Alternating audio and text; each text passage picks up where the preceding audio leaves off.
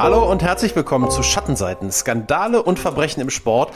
Heute mit Folge 16. Mein Name ist Daniel Becker und am anderen Ende der Skype-Leitung begrüße ich wie immer Benny Strucker. Hallo Benny. Hallo Daniel und ein äh, freundliches Hallo an die Hörerschaft. Benny, wir gehen heute mal wieder zurück zum Fußball. Äh, ist ja. ja. doch was, was wir beide nicht lassen können. Äh, mögen wir halt auch einfach sehr gerne und ist auch ähm, ja immer, äh, hat ja auch viele Geschichten zu erzählen, der Fußball. Heute hast du uns eine ganz besondere Geschichte mitgebracht. Ähm, und zwar gehen wir nach England und ähm, behandeln heute den Charakter Vinnie Jones, so will ich das mal sagen. Ähm, mhm. Und ich glaube, die Struktur, die Aufteilung der Folge oder der, der Hintergrund der Folge ist vielleicht ein bisschen anderer als sonst. Deswegen erstmal die Frage an dich so zur Einleitung. Was ist eigentlich der Skandal, den wir heute behandeln? Ja, äh, du hast schon absolut recht. Also wenn man gerade so ein bisschen die äh, vergangenen ähm, Wochen Revue passieren lässt hier bei uns im Podcast, dann ist natürlich häufig der Fall, dass es um, im, im Fokus um einen besonderen Skandal geht. Wir drumherum die Protagonisten ein bisschen vorstellen. Ähm, heute ist eigentlich so, ja, was mir so in den Kopf direkt kam, ist eigentlich so eher, Vinnie Jones ist sehr Skandal, so als Person irgendwie so ein bisschen das passt gesagt. Ganz gut, ja. ja, ähm, ne, jemand, äh, einer, also wirklich einer der härtesten äh, Spieler der, der englischen Fußballgeschichte, so wird er beschrieben. Und ähm, ich weiß nicht, das ist mit dir, dir mit Sicherheit genauso gegangen, wenn man seinen Namen bei YouTube eingibt, äh, im Vergleich zu dem, wenn man sonst Fußballer eingibt und dann findet man die besten Szenen oder sowas, gibt man Vinnie Jones ein, dann findet man die besten Fouls oder die härtesten Fouls und so weiter. Also das alleine zeigt es eigentlich schon, aber er ist halt auch außerhalb des Platzes mit, mit einigen äh, Kuriositäten und skurrilen Skandalen äh, über die Jahrzehnte aufgefallen und hat er dann noch eine ganz besondere Karriere nach dem Fußball hingelegt. Also ich glaube, das wird, das wird ganz spannend heute. Ja, also ich glaube, eine total absolut kontroverse Person, Persönlichkeit, Vinnie Jones, der aber über den es unfassbar viel zu erzählen gibt. Ähm, zum einen vom Fußballerischen, zum anderen der zweite Karriereteil, da freue ich mich auch nachher drauf. Und ich glaube, da dürfte der ein oder andere Hörer vielleicht äh, dürfte, dem dürfte vielleicht ein Licht aufgehen, weil ähm, vielleicht kennt man sogar, also jetzt, man muss ja kein Geheimnis draus machen, so, der ist nachher Schauspieler geworden und äh, vielleicht kennt man den einen oder anderen Film und auch ihn aus den Filmen, ohne zu wissen, dass er vorher äh, auch ein recht erfolgreicher Fußballer war, zumindest ein lange in der ersten englischen Liga spielender Fußballer. Alles Absolut, klar, ja. ja. Ähm, bevor wir also richtig loslegen, Einmal noch ganz kurz ähm, zu einem bisschen Feedback von euch. Wir haben von Kerstin eine Mail bekommen. Ähm, mal wieder, danke Kerstin, dass du immer wieder auch unsere E-Mail-Adresse schattenseiten.podcast.gmail.com äh, frequentierst. Und dazu aber, das steht auch jetzt mal wieder stellvertretend äh, für alle, ähm, die uns, die sich bei uns melden, egal auf welchem Weg, ähm, also es ist erstmal super toll, ähm, wenn ihr euch einfach zu den letzten Folgen äußert. Bei Kerstin war das jetzt zu Tonja Harding und die hatte die direkt die Idee, ähm, mit einer mit einem neuen Thema um die Ecke zu kommen, ähm, mit Soja Bonali, einer französischen Eiskunstläuferin und hat uns direkt einen Podcast-Tipp mitgeliefert und ähm, YouTube-Tipp mitgeliefert und sowas ist immer überragend und ähm, das Einzige, was wir jetzt sicher sagen können, ist, dass diese ganzen Dinge nie verschwinden. Die landen alle bei uns auf der Liste.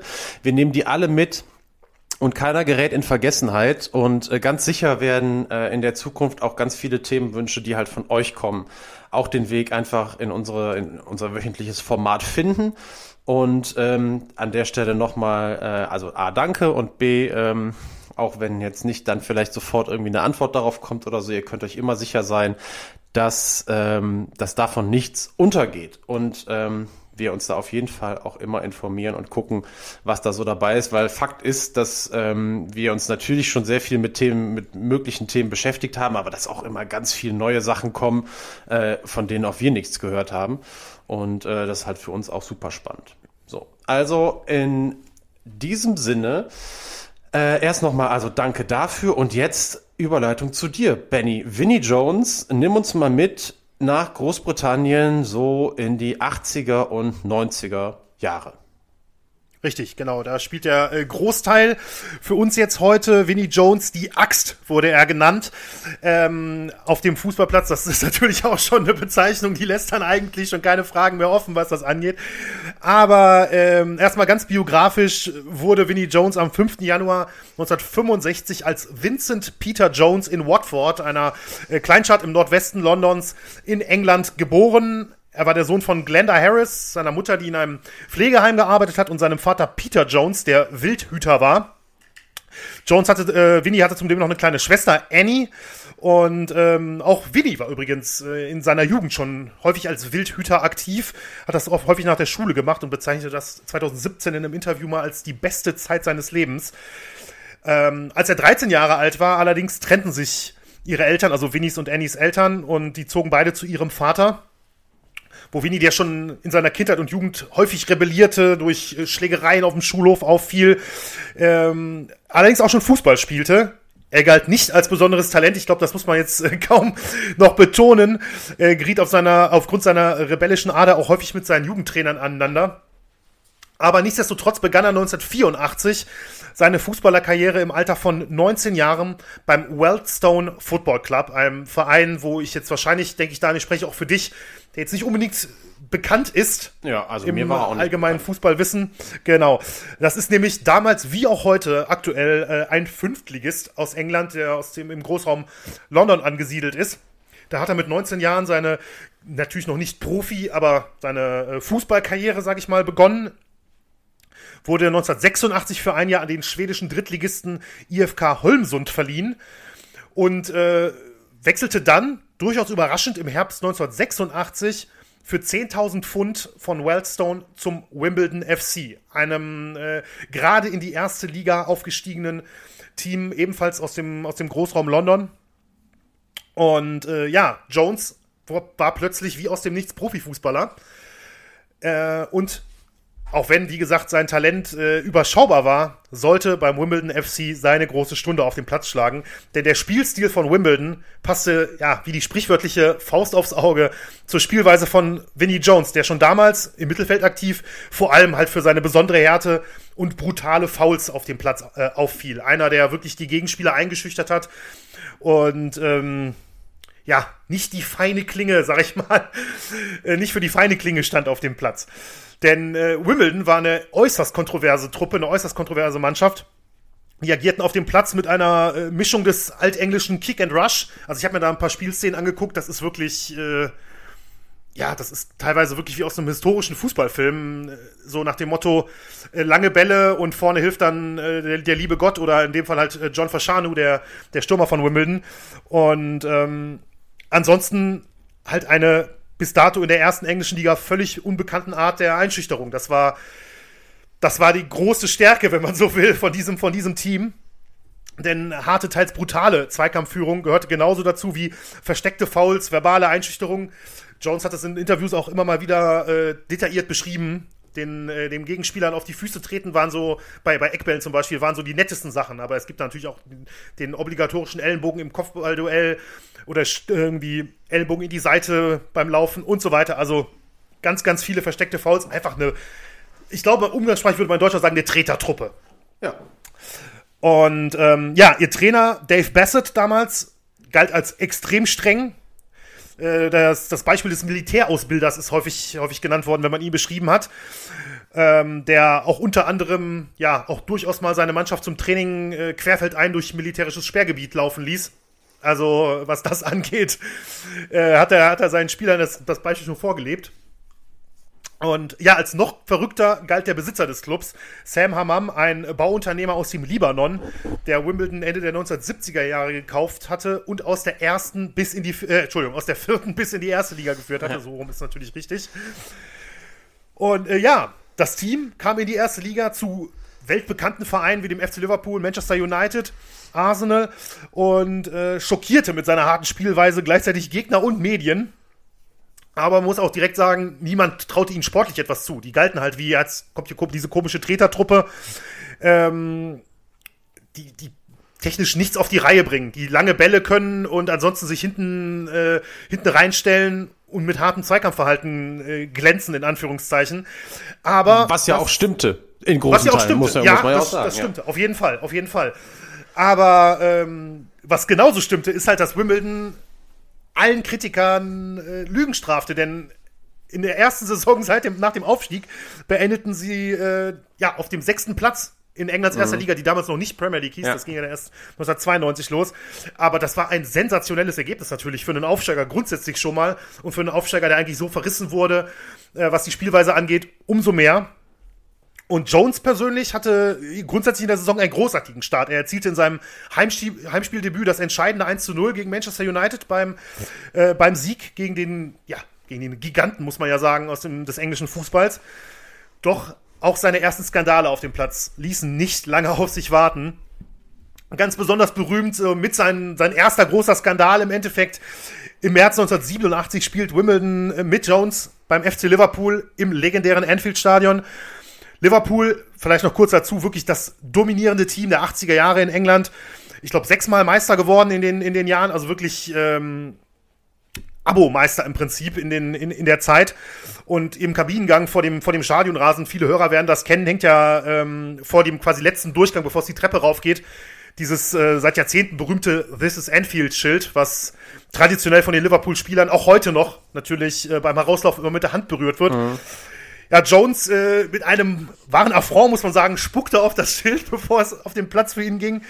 Und nicht nur das, auf dem Platz legte er sich zudem mit Liverpool-Legende Kenny Dalglish ein, äh, an, der damals bereits in seinen letzten Jahren äh, war und als Spielertrainer aktiv war. Etwas, was es ja heute nicht mehr so häufig gibt, aber in England eine Zeit lang durchaus äh, prominent war.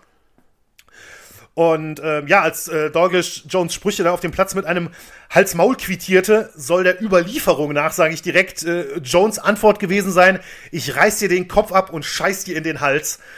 Also, ähm, Das ist einfach das, also das Zitat ist, ist ehrlich gesagt, mir war das bekannt. Ich hatte es dir ja schon mal gesagt, du hast mir das auch schon mal Ja. rübergeschickt. Ich kannte das Zitat tatsächlich. Ich kenne das schon seit Jahren, wusste aber überhaupt nicht, dass es von ihm kommt. Ich wusste nicht, wo es herkommt, aber dass, dass sich das durchgesetzt hat, das ist irgendwie. wusste- das Ich wusste auch ich auch nicht. Und das ist natürlich wirklich, also, ja, das ist wirklich. Äh, Das ist eine net, nette Begrüßung auf jeden Das Fall. ist eine nette Begrüßung, definitiv, definitiv. Ja, zu der Zeit bürgerte sich zudem ein, dass äh, Jones seine Teamkollegen mit, im, im Mannschaftsgang mit einem brüllenden Let's fucking kill them anspornte. Mhm. Ich glaube, da äh, muss eine Übersetzung jetzt auch nicht unbedingt folgen. Das hat er auch, glaube ich, öfter gemacht, ne? Diesen Das hat er, das, hat- das hat er regelmäßig gemacht. Das war jetzt nicht nur Ja. dieses Spiel, sondern das gehörte wohl so zu so einem richtigen Ritual Ja. vor dem Spiel. Äh, und er wurde in der Zeit wirklich zu einem der meistgefürchteten äh, Spieler der Liga. Aber, und das ist auch wichtig zu, zu betonen, seine Teamkollegen standen ihm im Nichts nach, in nichts nach. Denn ähm, sie waren Ende der 80er Jahre als die Crazy Gang bekannt. Das war der Spitzname, den die englischen Medien dem FC Wimbledon, Wimbledon gaben, angelehnt an eine Komikertruppe eigentlich aus den 1930er Jahren. Und ähm, unter anderem auch, weil sie sich untereinander im, eigen, im eigenen Team extreme Streiche äh, spielten. Also das, äh, Ja, da muss man über, überlegen, ob das Wort Streiche da teilweise noch Ja, passt. Was ich da das- quer, das ist- quer das gelesen ist habe, meine Güte, ey. das ist richtig, das ist richtig, ja. Denn das Team ja bestand zum Großteil aus Spielern, die in anderen Vereinen halt einfach aufgrund äh, von Skandalen und weil sie ständig aneckten gescheitert sind. Ähm, das war halt wirklich so eine, so eine Misfits-Truppe, würde man, glaube ich, ähm, in England sagen, ne, die völlig zusammengewürfelt war. Darunter waren trotzdem mit zum Beispiel Dennis Wise, einem 21-fachen englischen Nationalspieler, und John Fasciano, einem Topstürmer damals in der Premier League, richtig gute Fußballer, aber die haben halt wirklich ja, die waren zwischen Genie und Wahnsinn eigentlich durchgehend. Meistens mit ein bisschen mehr Wahnsinn, glaube ich, kann man, äh, kann man so sagen. Denn untereinander zündeten sie sich ihre Sachen an in der Kabine, beschädigten ihre Autos, und zwar richtig ordentlich, äh, bewarfen sich mit Hundekot. Also das waren wirklich, ähm, wie du schon sagtest, Streiche, würde Ja, eine Sache, die ich, die ich tatsächlich gelesen habe, war, dass mal ein, ich weiß jetzt nicht mehr, ob es der Physiotherapeut war oder ein Co-Trainer, ähm, es stand etwas suffisant äh, äh, da niedergeschrieben, äh, mit ihm probierten sie aus, wie lange ein Mensch wohl unter Wasser die Luft anhalten könne. Das Ja, habe ich richtig. gelesen. Also, Richtig, naja. das habe ich auch gelesen, ja. Also Ja, wirklich to- schon, toller schon Streich hart. auf jeden Fall. Ja, genau, genau. Ja, und was das angeht, traf es auch äh, Neuankömmlinge aus der Jugendabteilung oder halt transferierte Spieler, neue Spieler, äh, besonders hart, denn die hatten richtige ähm, Initiationsriten beim FC Wimbledon. Dazu gehörten, äh, nackt über den schneebedeckten Platz gezogen zu werden. Das geht ja vielleicht noch ein bisschen härter, finde ich dann noch, nackt aufs Dach eines Autos geschnallt zu werden, welches dann über die Autobahn fuhr. Also, das ist dann schon wieder, äh, ja, ne?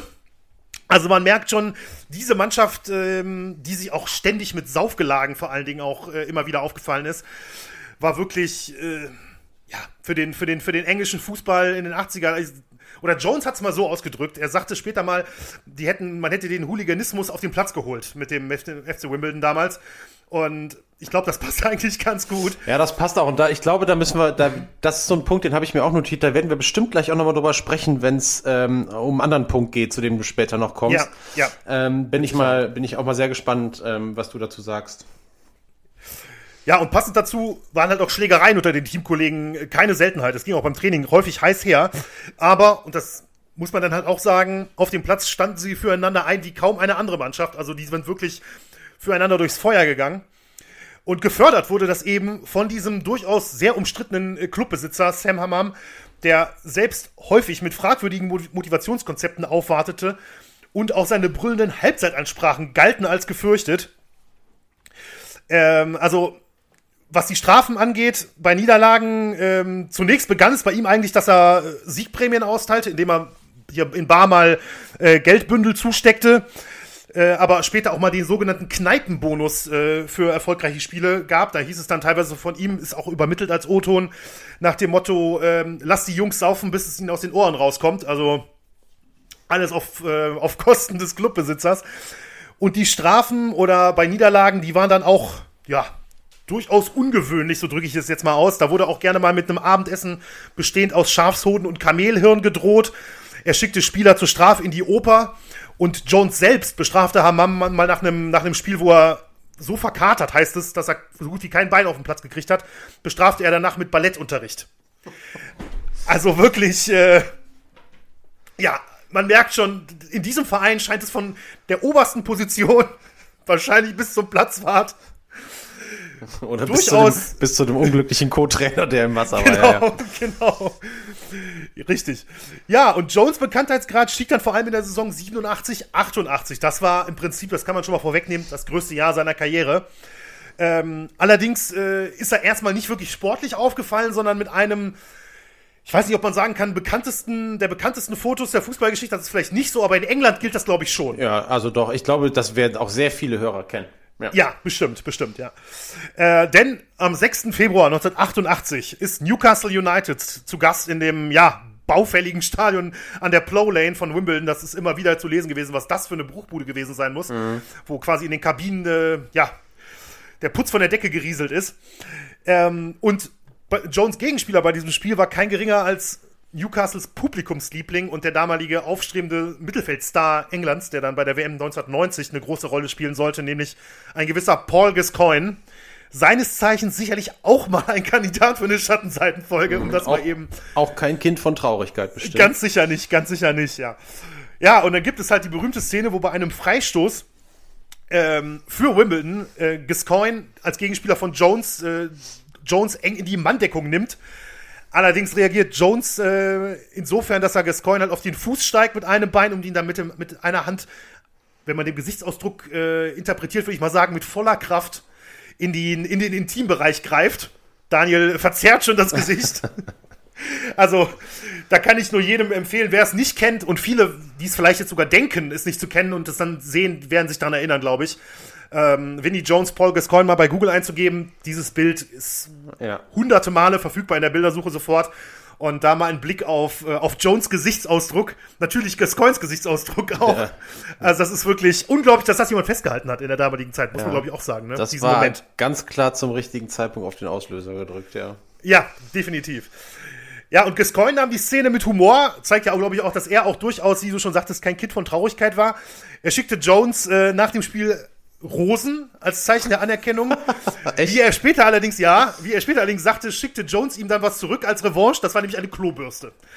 Also ähm, oh die beiden haben sich, die beiden haben sich noch länger immer mal wieder ähm, in, in den Haaren gehabt, sag ich jetzt mal, teilweise aber auch auf humoristische Art und Weise, denn viele Jahre später erzählte Gascoigne dann sogar noch, dass Jones ihm nach, den, nach deren Karrieren schon mal einen Vorschlag für eine Reality-Show gegeben habe, auf einer einsamen Insel, nur Jones, nur Gascoigne, eine Pistole und eine Angel. Das war Vinnie Jones Konzept.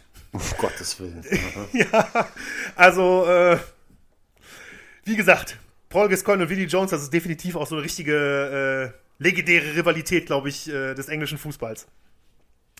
Ja, dann noch äh, nicht ganz so lustig, muss man natürlich sagen. 1988 sorgte er vor allen Dingen auch mit einem Foul für großes Aufsehen. Das war zwar häufiger der Fall, aber er erwischte damals Tottenhams Gary Stevens, den hat er so brutal gefolgt, obwohl der schon mit Händen und Füßen am Boden war, dass ähm, die dabei entstandene Knieverletzung für Stevens äh, zu einem verfrühten Karriereende führte. Zwar erst vier Jahre später, aber er hat sich nie wieder wirklich erholen können. Nur so häppchenweise immer noch mal was versucht, aber das, das Knie ist nie wieder ganz geworden. Also da hat er quasi auch jemanden, wenn man so will, Sport in der Valide getreten auf dem Platz.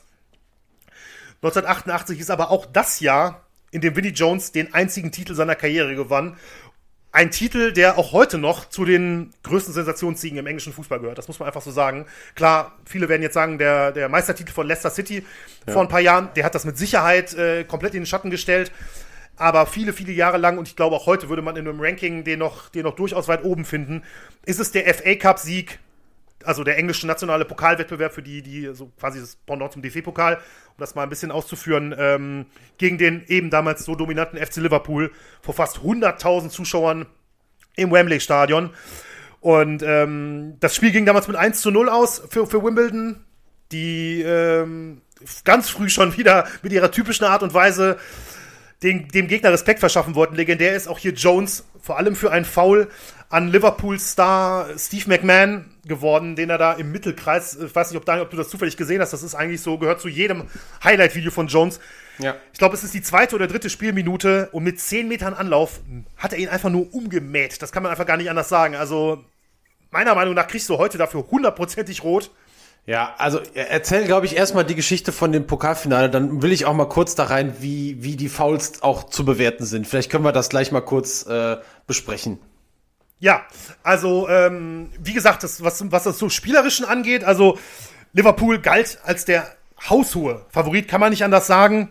Waren, äh, waren spielerisch eine der, eine der Top-Mannschaften sogar in Europa zu der damaligen Zeit, gegen eben diese Tretertruppe aus Wimbledon, die, äh, wie man später auch lesen konnte, durchaus auch überlegt hat, äh, was sie machen sollen, als vor dem Spiel äh, Lady Diana, Prinzessin Diana, ähm, die Runde gedreht hat, um, um alle Spieler zu begrüßen vor dem, vor dem Wembley, ähm, im Wembley-Stadion vor dem FA Cup-Finale, wie das so üblich ist.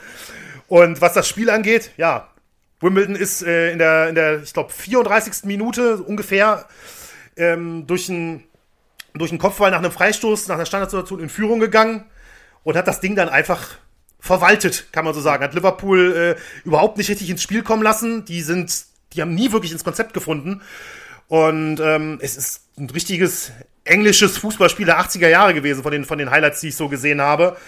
Der Torhüter ähm, von, von Wimbledon hat damals herausragend gehalten, teilweise riesen, riesen Paraden gezeigt. Und am Ende ist es wunder perfekt gewesen. Vinnie Jones und seine Crazy Gang haben den FA Cup gewonnen. Ein, ein Riesen, ein, eigentlich ein Riesenerfolg, wirklich.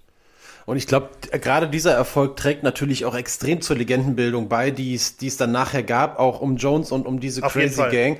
Und es ist ja auch total einfach, den, den so abzukulten, ja. Also auch wenn man nachher noch über die zweite Karriere von mhm. ihm spricht, äh, das ist total easy und du hast jetzt gerade ja auch schon so viele schöne Beispiele genannt, allein diese, diese Rivalität auch mit Paul Gascoigne und so weiter.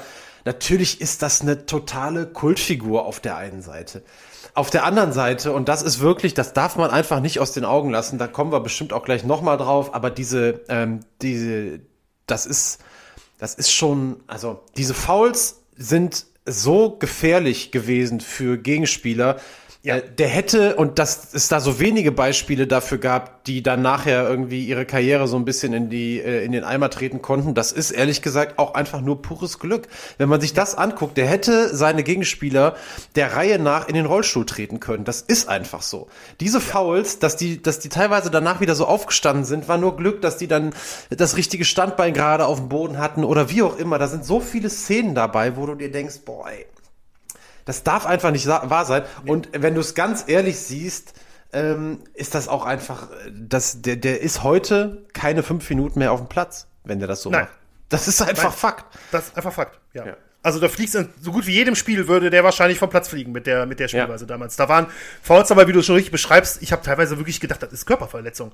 Also ähm, wirklich also, mit dem mit dem ausgestreckten Bein auf Kniehöhe oder sowas, teilweise mit beiden Beinen voran, genau, aber auch ja. wirklich mit mit was für einem Anlauf dann auch manchmal, ne? Wo du von Anfang an weißt, wenn du das in Slow-Mo anguckst oder sowas, weißt du von Anfang an, mhm. es geht nur darum, den Gegenspieler hier aber sowas von wegzuholzen. Genau. Das hat überhaupt, der Ball ist ja meistens schon weg gewesen, ne? Es gibt ja Ja, ja, also ja gerade bei diesen Highlight-Videos, es gibt natürlich, da werden natürlich viele erfolgreiche Tacklings in diesen äh, Videos dann auch nicht gezeigt. Die gab es bestimmt dann auch, die, ne? Sicherlich, natürlich. Aber es gab, es gibt halt einfach gerade bei ihm eine solche Vielzahl, äh, Vielzahl an Szenen, ähm, wo es wirklich einfach äh, völlig drüber ist. Und, äh, ja.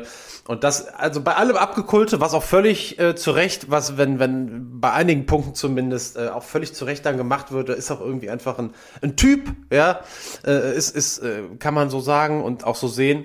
Aber ähm, er hat sich das auch äh, durch, ähm, durch eine ziemlich fiese Art und Weise miterarbeitet. Das ist, das steht äh, auch mit dazu. Außer Frage. Außer Frage. Genau, richtig, richtig. Genau, deswegen wurde er nicht umsonst, wie wir es schon am Anfang gesagt haben, die Axt genannt. Das ist, glaube ich, äh, wirklich so martialisch das auch klingt. Wenn man sich mal seine, äh, seine Foul-Compilations so teilweise anguckt, die, die man sieht, das ist schon passend gewesen. Ne? Ja. Und das ist nicht immer lustig, keine Frage. Ja, nach der, äh, wie gesagt, sportlich erfolgreichsten Saison für, für Jones wechselt er ziemlich überraschend von Wimbledon er wird zu, zu einem, ja, zu so einer Art Wandervogel in England, spielt in den nächsten drei Jahren für drei unterschiedliche Teams, wechselt zunächst zu Leeds United in die zweite Liga, schafft aber mit denen sofort den Aufstieg in die erste Liga. Hier ist übrigens auch ähm, die Legende übermittelt, dass er bei einer Auswärtsfahrt mal seinem äh, Trainer ein Jagdgewehr unter die Nase gehalten haben soll, um seine Aufstellung zu sichern. Also, ich manchmal denke ich mir so, ich will gar nicht lachen, ne? weil ich finde das, ich, ich weiß, überhaupt nicht lustig, es ist, aber nee, aber es ist so, absurd. Ja, dass du einfach irgendwie, wenn du da sitzt und denkst, ey, das ist einfach nicht wahr, ey. Naja. Da sind Szenen dabei, ja, ganz genau, ganz genau. Ja, ein Jahr später geht es zu Sheffield United, die ebenfalls gerade aufgestiegen waren und spielte damit wieder in der ersten Liga. Ähm, bei Sheffield United sorgt er im Spiel gegen Manchester City auch für besonderes Aufsehen, weil er sich dort für ein brutales Foul schon nach fünf Sekunden nach, also fünf Sekunden nach Anpfiff eine gelbe Karte abholte. Doch das sollte nicht seine Bestmarke bleiben, zeitlich gesehen. Ne? Denn äh, ja, ein Jahr später geht es für Jones zu Chelsea. Ähm, da übrigens bei Chelsea damals sogar mit ähm, Torwart Dave Besant und Mittelfeldspieler Dennis Wise, äh, zwei ehemalige Kollegen der Crazy Gang, auch mit ihm, also die waren zumindest ähm, in, als, als Trio wieder vereint gewesen von, von Wimbledon. Mhm. Und ähm, ja, bei Chelsea spielt er dann gegen, also ein Jahr später, nach der gelben Karte, nach fünf Sekunden, spielte er mit Chelsea gegen die alten Kollegen von Sheffield United und holte sich damit einem Foul gegen Dane Whitehouse bereits nach drei Sekunden eine gelbe Karte ab. Das ist der offizielle Rekord in England und es wird auch öfters mal so gesagt, es ist, gilt eigentlich auch als inoffizieller Weltrekord für eine gelbe Karte. Ich kann mir schwer vorstellen, dass das irgendwie mal getoppt werden kann. Also da muss es, glaube ich, schon wirklich drauf anlegen. Äh, weil ja. drei Sekunden ist wirklich unfassbar. Äh, ja. wenn, wenn du überlegst, was bei einem Anstoß passiert, der Ball geht ja normalerweise direkt nach hinten oder so. Ist genau, kaum ja, vorstellbar, ähm, wie das möglich ist. Aber der ist dann wirklich, ähm, also von dem 5 Sekunden Foul gibt es halt ein Video. Das 3 Sekunden Foul ist nicht, also zumindest habe ich es nicht gefunden nee, auf YouTube, aber das 5 Sekunden Foul ist drauf. Und selbst da, da geht, ähm, da gibt's bei Manchester City, die haben Anstoß, es gibt drei, vier Querpässe und der kommt dann wie so ein Derwisch. Ähm, also wirklich wie ein Berserker, ja. Äh, plötzlich ins Bild und mäht da einen um im Mittelkreis. Also, das ist wirklich wahnsinnig eigentlich. Ja, aber, aber das gehört aber halt einfach zu seinem Teil der, der Einschüchterung. Ja, das ist ja, Richtig. da geht's ja nicht um Ballgewinn. Da geht's ja nur um zu zeigen, so Leute, so geht das hier heute zu, die nächsten 90 Minuten. Ja. Ganz genau, ja, ja, ganz genau. Und das muss man natürlich dann auch wiederum dazu sagen, wenn man, äh, wenn man sieht, wie es halt für Wimbledon gelaufen ist, der FA Cup Sieg, gute Jahre in der ersten Liga, er war wieder in der ersten Liga, ähm, bei, bei guten Teams natürlich auch teilweise, hat halt auch Erfolg damit gehabt. Ne? So, ähm, so kontrovers und umstritten das alles war, aber. Ja, total, er bewegte sich da innerhalb, innerhalb gewisser zugelassener Grenzen, ja. Oder er und seine, und seine Teams. Und ähm, ja. das, wenn das dann nicht dementsprechend sanktioniert wird, dann kann das auch sein, dass man damit halt mal erfolgreich ist. Aber die Richtig. waren ja auch jetzt nicht nur blind. Also da gab's ja auch Jungs in der Truppe, die konnten ja auch ein bisschen kicken. Also natürlich, äh, natürlich. Das gehört ja auch noch ein bisschen mit dazu. Ja. Auf jeden Fall, keine Frage. Also die hatten natürlich auch, auch diverse gute Fußballer, aber nichtsdestotrotz war das natürlich schon ein großer Teil des, des Wimbledon-Spiels damals, oder jetzt in dem Fall war es jetzt natürlich nicht mehr Wimbledon, aber das Vinnie Jones-Spiel vor allen Dingen natürlich. Weil da muss man schon sagen, wenn man da mal fußballerisch ihn teilweise sieht, also da sind auch wirklich ein paar junge Junge, also das sind schon einige Querschläger dabei und Pässe, ja. wo man wirklich den Kopf. Also es gibt ein Video, was quasi nur Vinnie Jones äh, Aktionen im FA Cup Finale gegen Liverpool zeigt. Ja, das, das habe ich so auch gesehen. Lang. Das hast du gesehen, ja. ja, ja. Also das ist fußballerisch, ist das wirklich teilweise, ähm, ich weiß nicht, ob aus heutiger Sicht gesehen Drittliganiveau. Nee, wahrscheinlich nicht. Ne? Also das sind schon wirklich, da sind Pässe dabei gewesen, die gehen wirklich da, da ist weder weder äh, Freund noch Feind im Prinzip. Also aber ja, das, das war halt nun mal zu der Zeit. Ja, und dann gab es 1992 den Wechsel zurück nach Wimbledon, wo er dann viele Jahre spielen sollte. Und bevor wir in den Teil kommen und äh, dann auch den vor allem wirklich besonderen Wandel oder Karrierewandel zum Schauspieler, zum durchaus erfolgreichen Schauspieler äh, weiter besprechen, kennt ihr das jetzt schon äh, seit einigen Wochen? Machen wir eine kurze Pause mit dem äh, Song Sunday von unserem Kollegen Mick und melden uns dann gleich wieder zurück mit Vinnie Jones. Bis gleich.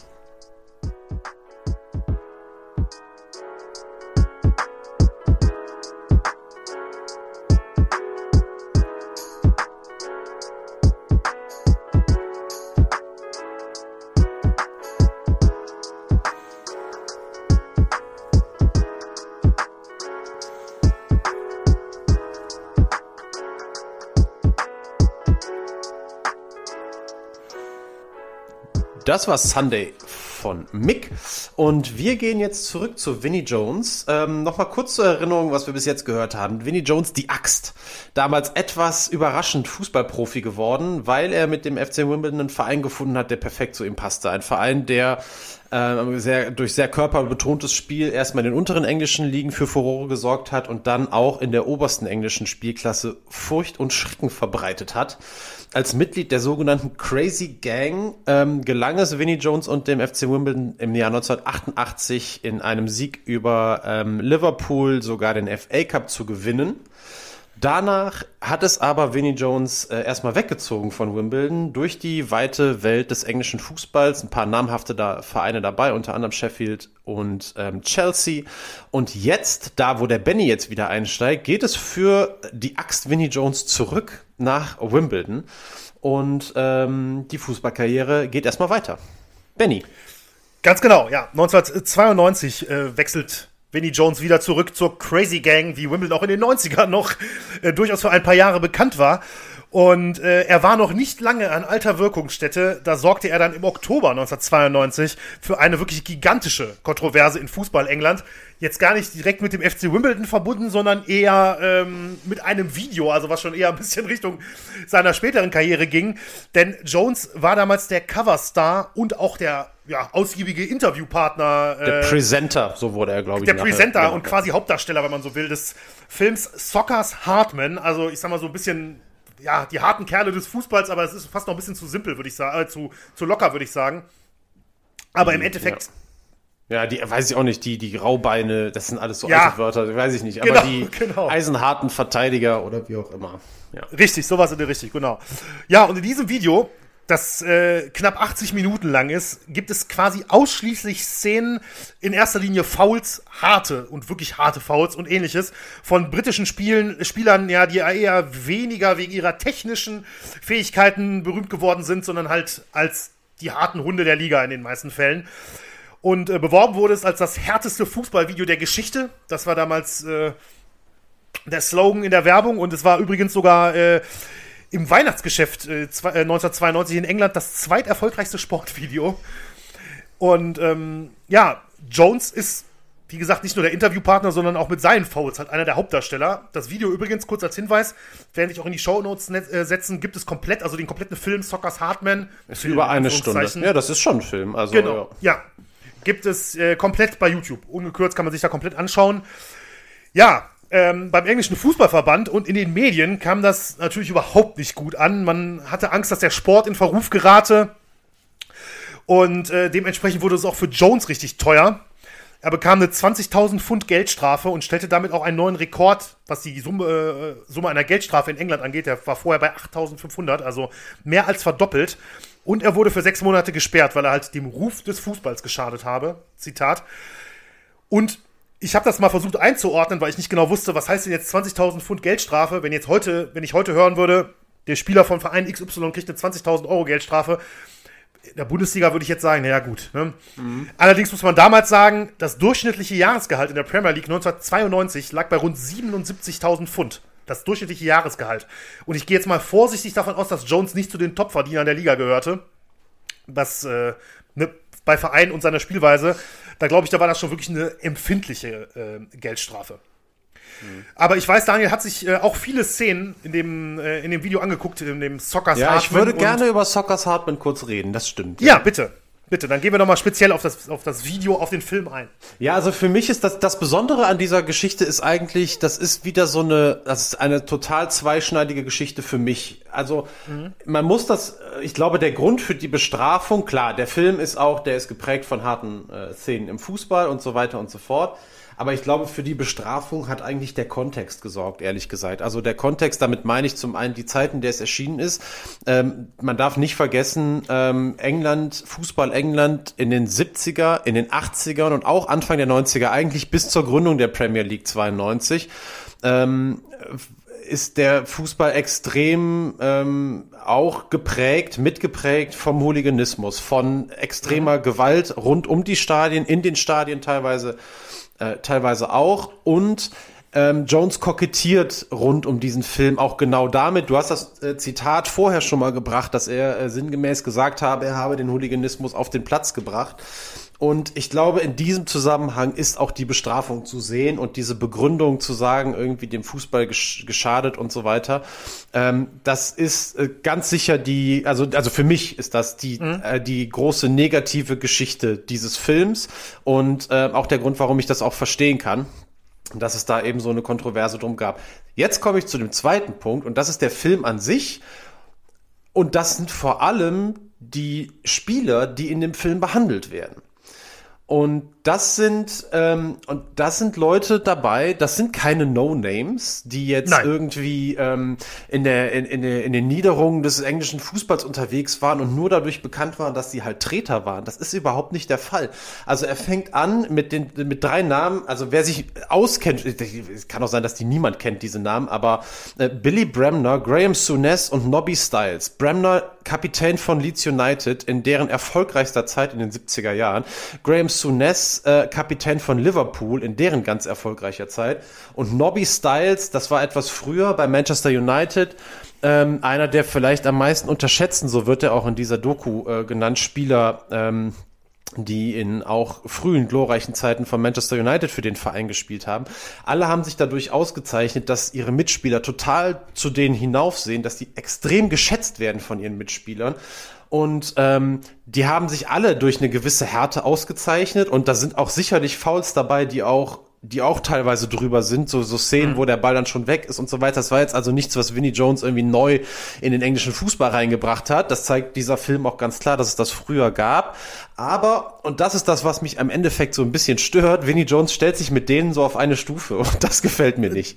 Weil ich, ja. die konnten, ehrlich gesagt, alle viel mehr als er. Und damit meine ich jetzt nicht nur, da gab es auch, das wird auch in dem Film gezeigt, ganz tolle äh, Szenen, auch wirklich, wie die auch fußballerisch gut waren. Aber das mhm. meine ich noch nicht mal. Die, das sind echte, das sind so alles so Typen gewesen, wo man sich auch als selber jemand, der Fußball spielt oder gespielt hat, denkt, boah, so Typen hättest du auch gerne in der Mannschaft. Du willst nie gegen solche spielen, du bist aber immer mhm. total froh, wenn so Leute bei dir in der Mannschaft sind. Und ehrlich gesagt finde ich sogar, dass das in Teilen auch auf Vinnie Jones zutrifft. Also ich würde den auch lieber bei mir haben als in der anderen Mannschaft. Aber ähm, er, er, er nimmt da wirklich Größen des englischen Fußballs und sagt so, das sind so Jungs wie ich. Das stört mich. Ähm, mhm. da, da traut er sich, glaube ich, ein bisschen zu viel zu und er hat auch ein bisschen so eine verzerrte Selbstwahrnehmung. Er hat mal irgendwie gesagt, über die Schiedsrichter meinte, also alle würden das selber sehen, uh, they don't give us an inch. Also sie geben uns auch keinen Zentimeter Spielraum bei unserer Spielweise und er, er sagt, sie würden ihn also sofort dann bestrafen. Also das ist eigentlich ein Witz. Ja, also wenn man, ne, da wir haben ja eben schon drüber gesprochen, dass er heute ganz bestimmt nicht mehr so lange auf dem Platz stehen würde. Ähm, aber der Film an sich ist, also ich, ich, finde den, ich gebe dem trotzdem das von mir verliehene Prädikat sehenswert. Ich finde nicht, dass der Film an sich jetzt so eine dramatische Geschichte ist, dass man den jetzt nicht gucken darf. Im Kontext der Zeit damals total verständlich, dass es da Aufregung drüber gab und auch verständlich, dass äh, Jones, der sich da präsentiert hat als äh, Leute, so hier so Leute wie ich, das ist äh, das ist der wahre Fußball. Das nervt mich auch. Äh, deswegen alles gut, aber trotzdem ähm, also er bringt vielleicht so ein paar Leute in diesem Film in Verruf, die es vielleicht auch gar nicht so unbedingt äh, verdient haben. Deswegen Glaub war auch, mir ja. das ein, äh, ein kurzes Bedürfnis, das mal etwas einzuordnen aus meiner Sicht. Ja, wie siehst du ja, das? Ja, kann ich, kann ich, nee, kann ich absolut verstehen. Ich stimme dir absolut zu. Also Steve McMahon zum Beispiel, der war ja einer der Topstars Liverpools in den 80ern, der ist ja auch Teil des Films. Das ist ja auch jemand, wie gesagt, der, der den Jones halt Anfang des FA Cup Finals 88 so umgemäht hat. Der war natürlich fußballerisch um ein Vielfaches, Vielfaches besser als, ähm, als Jones, auch wenn Jones im, im Video selbst äh, sich als, sie sagt dann zwar, ja, der war technisch besser und der hatte auch mehr in der Birne, aber ich war härter. Ne? Und äh, wie du schon sagst, der vergleicht sich eben mit, mit solchen Spielern. Und äh, das ist ja auch zu sehen, wenn man das Cover sieht. Vinnie Jones äh, auf den Knien jubelnd und die anderen sind alle so in kleineren Bildern um ihn herum, wie mhm. so eine kleine Collage um den großen Star in der Mitte. Und, ähm, und was das Zeitliche angeht, ja, es war die Anfangszeit der Premier League, das Premium-Produkt im Anführungszeichen im englischen Fußball, ja, ja. was natürlich auch jetzt heute aus heutiger Sicht äh, fast 30 Jahre später natürlich eine unglaubliche Vermarktungsmaschine ist. Also das hat ja, ja, aus finanzieller Sicht auf jeden Fall genauso funktioniert wie geplant. Und da wollte man natürlich nicht solche, ich sag mal, Nestbeschmutzer, ja. die den Verruf, äh, die, die den Ruf des Fußballs halt ähm, in Frage stellen mit solchen, mit solchen Aktionen. Ja, Klar, man hat natürlich. Man, das sollte nicht der Posterboy der Liga sein, so ein Ja, ja, total. Man hat natürlich auf der anderen Seite jetzt auch was geschaffen, wo Leute vielleicht auch ein bisschen wehmütig zurückblicken und nach Typen ähnlich wie Vinnie Jones oder so sich, also so, sich solche Leute zurückwünschen, weil man sagt, die passen nicht in diese Vermarktungsgeschichte äh, rein und das ist alles nicht mehr der Fußball, den ich früher mal toll fand und so weiter und so fort. Das hat natürlich auch Negativseiten, äh, die sich dann ab 92 dann an, äh, anfingen halt zu entwickeln. Völlig klar. Mhm. Aber Vinnie Jones war halt auch einfach drüber. In mancherlei ja. Hinsicht. Ja, da auf jeden Fall. Das ja. auf jeden Fall. Das war der Exkurs, der mir am, auf dem Herzen lag, äh, Benny. Ja, Deswegen jetzt ich, gerne ich zurück in die Struktur rein. Du hast auch trotzdem sehr gut übergeleitet, denn war auch manchmal einfach mal drüber. Wie gesagt, das galt für Vinnie Jones genauso wie für die Crazy Gang von Wimbledon, denn da war er ja dann wieder. Und ähm, auch in den 90ern immer noch eine absolut skandalumwitterte Mannschaft, Saufgelage, Frauengeschichten. Es ist sogar übermittelt, dass der Trainer die Mannschaft manchmal am Abend vorm Spiel in den Pub schickte, damit sie sich richtig betrinkt, weil das die Spieler wohl beruhigen würde, hätte er, ähm, hätte er das mal begründet. Und äh, ja, die Mannschaft galt immer noch als wirklich wahnsinnig, muss man so sagen, und verbreitete Angst und Schrecken in der neu gegründeten äh, Premier League. Aber, und das ist dann wirklich wieder die nächste äh, Nummer, wo man eigentlich nur den Kopf schütteln kann, 1994, also zwei Jahre später, wurde Jones dann auch noch eine große sportliche Ehre zuteil, denn er wurde Nationalspieler. Ähm, zwar nicht England, sondern Wales, weil er ähm, ein Walis eine walisische Großmutter hatte. Obwohl er gebürtiger Engländer war. Aber er war, wurde Nationalspieler, durfte für Wales spielen. Und ähm, ja, Mike Smith, der damalige Nationaltrainer, brachte das mal auf den Punkt, hat das mal, hat das mal begründet und sagte über Jones, dieser Typ wirkt auf eine Mannschaft wie Kohlensäure in einem Getränk. Äh, und dementsprechend machte dann Vinnie Jones auch insgesamt neun Länderspiele bis 1997, hat unter anderem sogar mal äh, bei einem Europa, äh, bei einem EM-Quali-Spiel für, für die EM 96 in Düsseldorf gegen Deutschland äh, auf dem Platz gestanden für Wales. Ähm, und hat wirklich, ja, muss man einfach so sagen, äh, es war galt damals als riesen, riesen Sensation, dass dieser skandalumwitterte Treter plötzlich Nationalspieler ist, egal ob Wales, England oder was auch immer. Das war halt einfach ne, nach dem Motto, das gibt's ja wohl jetzt nicht. 1995, mittendrin in seiner Länderspielkarriere, sorgte Jones übrigens auch nochmal für einen weiteren Skandal, da einem, da ist jetzt, gibt's jetzt nicht viele Details zu, aber ich wollte es nicht äh, ganz unter den Tisch fallen lassen. Da soll er einem Journalisten bei einem äh, Saufgelage in einer Bar die Nase gebissen haben. Brachte allerdings äh, keine weiteren Konsequenzen für ihn ein, denn erstmals vor Gericht erschien er 1998. Dann schon ähm, im letzten Jahr seiner, äh, seiner Fußballerkarriere, da wurde er wegen Körperverletzung an seinem Nachbarn äh, verurteilt und zu 100 Sozialstunden verdonnert. Eigentlich, der Vorwurf des Nachbarn war eigentlich, dass er, äh, dass Jones in seinen ähm, Wohnwagen eingebrochen war und ihn dann geschlagen, getreten und in den Kopf gebissen habe. Also Jones scheint auch beißerisch durchaus äh, mhm. aktiv gewesen zu sein. Aber das Gericht konnte, äh, konnte das in diesem, Nach äh, in diesem Ausmaß nicht nachweisen. Von daher blieb es dann bei den, bei den Sozialstunden für Jones. Und im gleichen Jahr, 98, wechselte er dann von Wimbledon zu den Queens Park Rangers, wo er im Alter von 94, äh, 34 Jahren seine Karriere als Spielertrainer ausklingen ließ. Und äh, ja, das war dann wirklich kein besonderes Jahr mehr. Ich glaube, er hatte da neun oder zehn Spiele noch, die er äh, auf dem Platz bestritt. Spieler ist auch lustig, den Typen als Trainer zu holen, aber eine andere Diskussion. Einfach dieser Gedankengang, finde ich, und den, der hat mich schon richtig stutzen lassen, als ich das gelesen habe. Ja, und 1999 beendete Jones dann seine äh, Fußballerkarriere endgültig äh, mit 386 Erstligaspielen in England, also wirklich eine ganze Menge. Ordentlich, und, ja. Ordentlich, ja. Und bis heute dem Rekord für Platzverweise in England, nämlich insgesamt sammelte er zwölf. Mhm. Äh, nur mal zum Vergleich. Äh, in der Bundesliga ist äh, der, also die Rekord, äh, Platzverweise in der Bundesliga haben Jens Nowotny und Luis Gustavo mit jeweils acht inne. Also zwölf ist schon, ist schon eine gute Marke, vor allem in der Zeit, in der in England, wo du in England wirklich schon richtig, richtig reingehen musstest, um Karten mhm. zu kriegen. Das darf man ja nicht vergessen, dass das Spiel grundsätzlich auch härter war. Ja. Ja, und jetzt kommen wir zu dem Teil, den wir anfangs schon angesprochen hatten. Während seine Karriere auf dem Platz endete, begann parallel eigentlich noch ähm, eine ganz andere besondere Karriere für Vinnie Jones.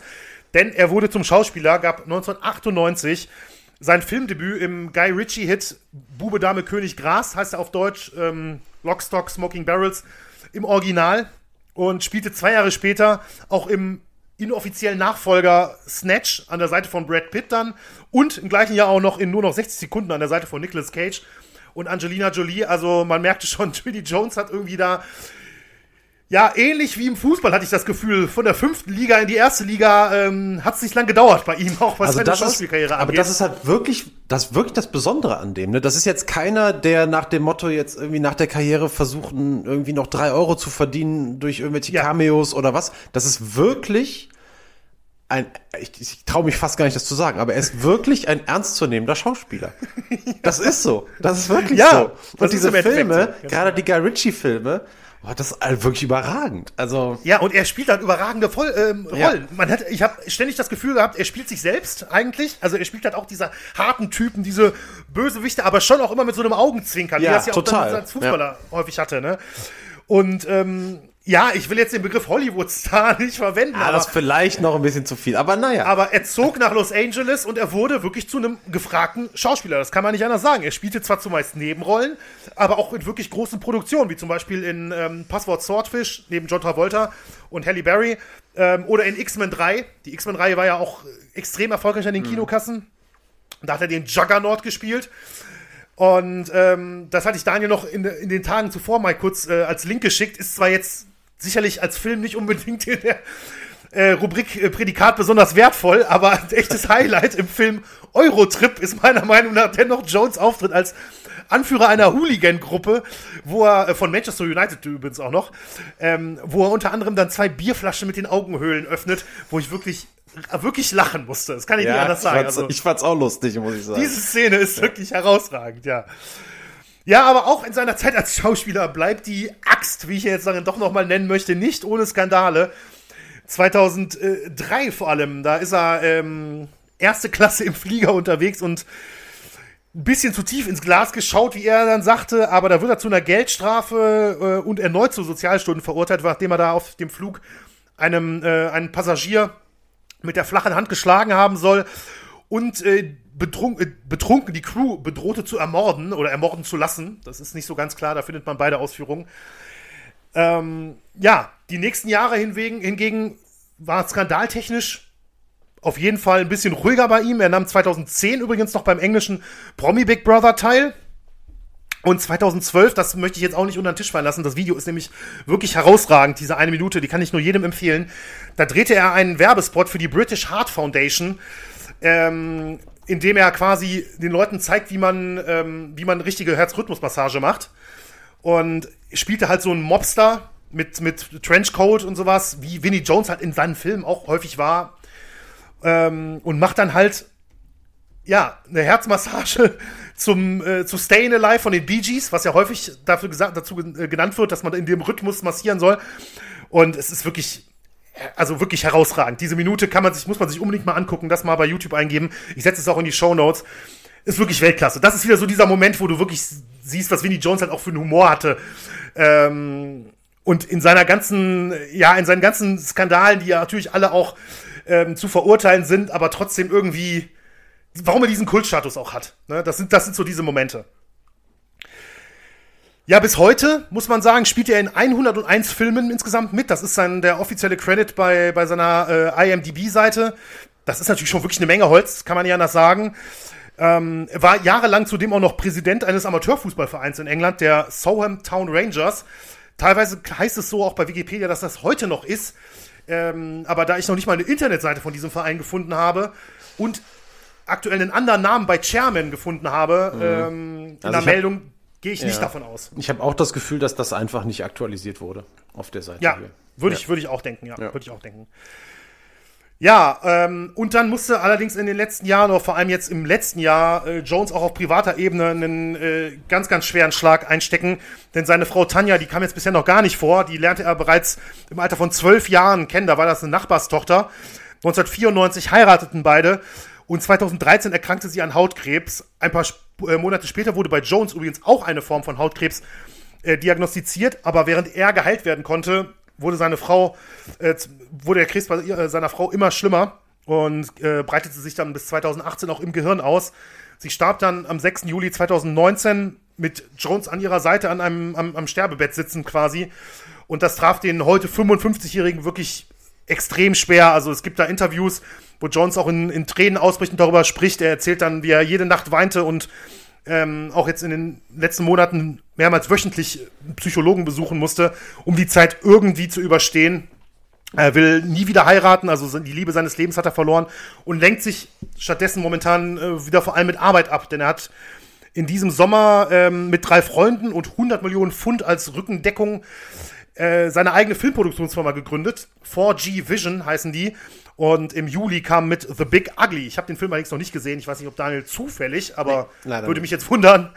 Äh, kam der erste Film von seiner eigenen Produktionsfirma produziert mit Jones in der Hauptrolle in die Kinos. Also was das angeht, ähm, als Schauspieler oder als Filmschaffender jetzt auch, wenn man so will, als, als auch als Produzent mit am Start, ähm, spielt er weiterhin weiterhin eine Rolle und äh, zwar jetzt eher größtenteils in B-Movies, sage ich mal, in den letzten Jahren, aber nichtsdestotrotz läuft diese zweite Karriere nach der Fußballerkarriere bei Vinnie Jones noch, äh, noch durchaus gut. Und ich glaube, zusammenfassend kann man sagen, bevor wir jetzt gleich in den Diskussionspart übergehen, ähm, dass bei aller Kontroverse um seine Person es schon nicht so selbstverständlich ist, dass jemand, ähm, ja, die Zeit nach der Fußballkarriere doch noch ähm, so erfolgreich auch in der Öffentlichkeit ähm, bestreiten kann. Und gerade bei einer Person, die halt als Fußballer doch häufig auch so negativ aufgefallen ist. Ich weiß nicht, wie aus, ähm, aufgefallen ist. Ich weiß nicht, wie du das siehst, aber ich ja. das, finde das schon beeindruckend, muss ich sagen.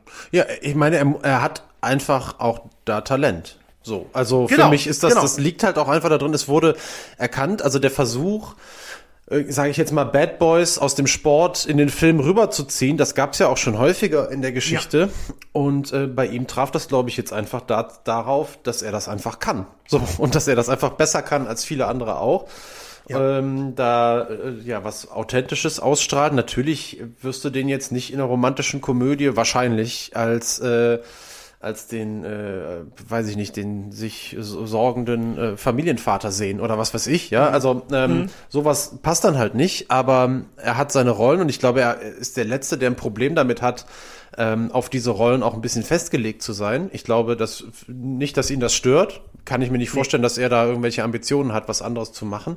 Und letzten Endes sorgt es, glaube ich, auch dafür, ähm, dass er ein relativ sorgloses äh, Leben, was jetzt zum Beispiel das Finanzielle auch angeht, leben mhm. kann. Du hast ja gerade gesagt, also ähm, er wird wahrscheinlich jetzt nicht ähm, mit seiner Fußballkarriere komplett ausgesorgt haben ähm, ja. weil er jetzt auch nicht wie der konservative Anleger wirkt. der, ja. der, der, will ihm ja nicht Unrecht tun, wer ja, weiß. Aber äh, nee, wahrscheinlich äh, hat er auch Arbeit nach dem, äh, nach dem Fußball noch gebraucht und das ist, glaube ich, ja, passt so, wie er damals zu Wimbledon gepasst hat, passt er jetzt in dieses Business. Ganz genau, ganz genau. Und wenn man ihn so kennt in, in einigen äh, Filmen, wir hatten die Guy Ritchie-Filme vor allem angesprochen, mit denen er natürlich wirklich bekannt geworden ist anfangs, er kann auch, du hast dieses Talent angesprochen, er kann so viel einfach nur mit Mimik machen. Ne? Das ist schon, das ist schon wirklich eine Kunst. Also, ja, mit Mimik oder halt auch mit ausbleibender Mimik. Äh, Mimik. Genau, also dieses, genau. Äh, was man, ja, total. Also finde ich auch. Ja, ja, ja. Und da ist es auch teilweise egal, wenn er nur äh, drei Sätze Dialog hat oder sowas, ja. weil ähm, er hat halt auch wirklich so eine Ausstrahlung. Er ist natürlich auch ja durchaus ein opulenter Typ. Ne? Also ja, klar, ihr müsst den auch alle mal googeln. Ihr müsst euch den mal anschauen, wer den ja. nicht kennt. Das ist äh, schon, also auch früher auf dem Platz. Ähm, wenn man da, also das war schon äh, eine richtige Erscheinung auch, also breite ja, Schultern, aber ja, aber auch sehnig, genau drahtig, genau. aber trotzdem, also ja, äh, und dann der Blick, also das ist schon. Ja. Es gibt eine überragende Szene, da versucht er einmal äh, Eric Cantona, oder was heißt versucht, er schafft es auch, Eric Cantona. Das ist ja auch so ein Enfant terrible, ja. sagt man ja dann immer. Äh, ja. Den hat er, den hat er äh, auch mal richtig zwischen die Beine bekommen, sozusagen. Also hat den einmal mhm. richtig umgeflext. Aber äh, Cantona hat dann natürlich auch überragend reagiert, ist sofort aufgestanden und hat direkt den Augenkontakt ähm, mit Vinnie Jones gesucht und äh, hat ja selber auch, ist ja selber eigentlich ähnlich für harte Foulspiels auch damals oder so Ausraster bekannt gewesen. Mhm. Ähm, fiel mir nur gerade ein, das ist auch so ein YouTube-Hit. Ja, das stimmt. Das ähm, stimmt ja. Da treffen sich dann zwei. Äh, und da kann er dann aber, konnte er, glaube ich, auch immer mit umgehen, der Vinnie Jones, wenn ihm dann jemand auch mal die Stirn äh, geboten hat. Und äh, ja, irgendwie passt das jetzt mit dem Film alles ganz gut. Das stimmt. Das stimmt. Aber wo du das gerade noch ansprichst, die Cantona-Szene, ja. da muss man aber auch wirklich sagen, also das ist ja häufig in diesen, in diesen Foul-Compilations von Vinnie Jones der Fall, du sagst es schon, der flext wirklich die Leute teilweise um, aber wie viele dann wieder aufstehen, ähm, ist, ist aus heutiger Sicht schon wirklich sehr beeindruckend. Also, das, also, also da, da fragt man sich noch mehr, wieso sich heute teilweise so viele Profis nach irgendwelchen Remplern äh, auf, dem, auf dem Boden winden. Du hast es, glaube ich, jetzt, als wir letzte Woche das Thema oder als du mir es verraten hattest, hast du direkt gesagt, also bei diesem Fouls, wenn der einmal Neymar fault, wie soll das, wie soll das aussehen? Der steht ja nie wieder auf und das ist wirklich so. Ähm, das, also Wahnsinn. Aber ich glaube immer noch, dass da auch sehr viel Glück dabei war, dass da nicht ja. mehr passiert ist. Das glaube ich. Das auf jeden Fall. Ja. Das auf jeden Fall. Gar keine Frage. Ja, und äh, da würde ich direkt mal äh, passend dazu eigentlich die Frage in den Raum werfen. Glaubst du persönlich, dass es aus heutiger fußballerischer Sicht ähm, nochmal einen Spieler wie Vinnie Jones geben kann, der es irgendwie in eine halbwegs relevante, äh, in Europa halbwegs relevante Liga schafft? Oder kann es sogar nochmal theoretisch sein, dass irgendwann mal ein Team kommt, was man mit der Crazy Gang von Wimbledon vergleichen kann, die irgendwann mal irgendwo in die erste Liga kommen. Naja, also so, so ein Typ wie Vinnie Jones, das ist halt schon schwierig. Also wenn wir jetzt davon reden, dass es also wo machen wir die Grenze? Ich glaube, dass der Fußball wahrscheinlich schon Platz hat für, für harte Verteidiger. Mhm. Ähm, ich glaube, dass es in, in, in Teilen dazugehört, dieses over the top ist nicht mehr möglich, glaube ich, weil einfach zu schnell dann auch die Karten fliegen und der, du kannst dir das nicht erlauben, äh, jedes dritte Spiel äh, nach der Sperre dann wieder die nächste, den nächsten Platzverweis zu kassieren. Aber ich glaube so, wir haben natürlich dann auch heute, das jetzt gerade im deutschen Fußball wird jetzt wieder darüber diskutiert, wie wird Nachwuchsarbeit gemacht. Ähm, Vinnie Jones ist ja nicht durch irgendein Leistungszentrum gegangen und hat äh, in irgendeiner Form Fußball gelernt jetzt mal blöd gesagt, ja, das ist, ja. Ähm, der kommt von der Straße, der hatte körperliche Qualitäten und ausreichend Koordinationsfähigkeiten, um sich auf dem Fußballplatz zu bewegen und das war es dann auch. Und solche, solche Geschichten, glaube ich, findet man, findet man heute nicht mehr. Man muss das alles, glaube ich, etwas aus meiner Sicht auf einem, auf einem, auf einem anderen Level vielleicht ansiedeln. Also gewisse fußballerische Fähigkeiten muss, glaube ich, jeder mitbringen, die einfach höher sind als, als, als das, was da ähm, in den 80er und Anfang der 90er Jahren im, im Profifußball, im professionellen Fußball unterwegs war. Ähm, aber natürlich kann ich mir weiterhin, äh, du hast Leicester gerade angesprochen, das ist natürlich eine tolle Fußballmannschaft gewesen, aber sich auf dem allerhöchsten Level durchzusetzen und über eine ganze Saison weg die Top 6 Mannschaften in England hinter sich zu lassen, äh, war sicher möglich, weil besondere, eine besondere Konstellation auch herrschte in dem Verein. Und darüber haben wir ja ähm, beim, wann war das denn, als wir darüber gesprochen haben? Äh, in irgendeiner unserer letzten Folgen, wo ich auch gesagt habe, dass so besondere Konstellationen in Mannschaftssportarten dafür sorgen können. Ach, na klar, das war die Top 3 mit dem Eishockey, die deutsche Eishockey-Nationalmannschaft, ja. ähm, die sicherlich auch nicht die stärkste Mannschaft war. Also ich, ich kann mir immer vorstellen im Sport, dass besondere Konstellationen dazu führen, dass man erfolgreich ist und unter Umständen auch, dass eine extreme Körperlichkeit dafür sorgen kann, dass man technische Mannschaften einschüchtert. Das glaube ich schon, aber mhm. eben auf einem anderen Niveau, als das damals war. Und ähm, ja, mir persönlich ist das auch ein bisschen lieber, auch äh, wenn natürlich äh, so eine Geschichte wie Vinnie Jones äh, auch irgendwie dann doch auch erzählenswert ist und in der Form sicher nicht mehr vorkommt. Glaube ich zumindest. Was sagst du? Yeah. Ja, nee, das, das glaube ich, das glaube ich auch nicht. Also ich glaube jetzt nicht, dass es nochmal, äh, um jetzt mal ein paar Beispiele nochmal aufzugreifen, dass es irgendwie nochmal eine Mannschaft geben kann, wo der, ähm, die der Präsident zum Saufen schickt, wenn die gewonnen haben, ähm, oder die der Trainer am Abend vor dem Spiel zum Saufen schickt, damit die sich beruhigen. Solche Nummern, das ist, glaube ich, heute auch gerade in Zeiten von, von sozialen Medien natürlich absolut, absolut nicht mehr vorstellbar. Und auch die, ich muss, setze es nochmal jetzt für dich hier in Anführungszeichen, mhm. Streiche. Ähm, also das wäre ja, ich beziehe jetzt auch mal auf die Bundesliga. Da ist äh, Sky Sport News HD irgendwie fast jeden Tag um Trainingsgelände zum Beispiel ja, jetzt. Ja. Ne, ähm, da kannst du jetzt nicht einfach ich, mal das Auto anzünden von, von deinem Abwehrkollegen oder so. Ne? Also das sind, das sind Nummern, das, sowas ist, glaube ich, nicht mehr, absolut nicht mehr denkbar. Aber das war wahrscheinlich auch damals eigentlich ursprünglich mal nicht mehr denkbar.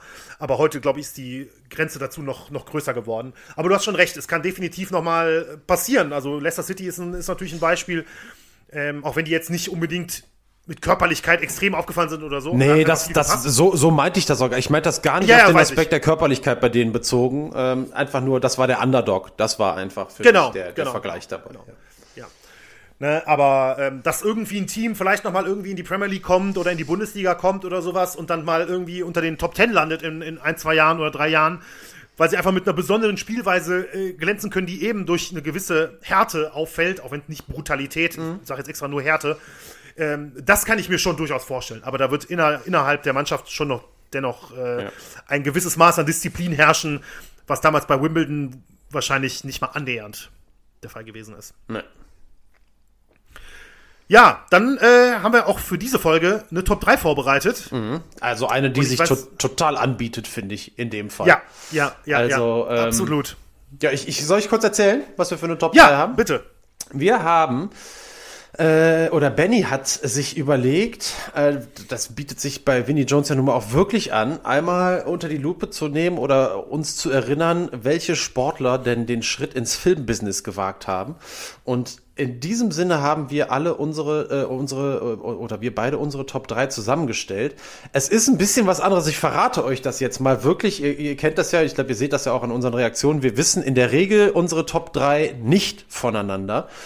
Weil wir aber gestern beide so ein bisschen das Gefühl hatten, na, gehen wir hier überhaupt in dieselbe Richtung bei unserer Auswahl, haben wir mal kurz drüber gesprochen, haben festgestellt, dass wir in völlig unterschiedliche Richtungen gegangen sind bei der Auswahl unserer Top 3 und haben dann aber freudig beschlossen, das auch genau so zu lassen und nichts daran zu ändern, ähm, weil es doch ähm, ja einfach auch eine, eine Bandbreite wieder zeigt. Und ich glaube, bei unseren Top 3 Ausflügen Sportler in die Filmgeschichte ähm, äh, hat, hat Benny wieder den Sports Illustrated Ansatz ein bisschen, ein bisschen aber mehr. heute habe ich es nicht gesagt, aber ein bisschen, ein, ein bisschen, bisschen mehr, mehr ja. in den Vordergrund gestellt, äh, während mir eher so kleine, teilweise auch einmalige Ausflüge ins Business ähm, in den Kopf gekommen sind.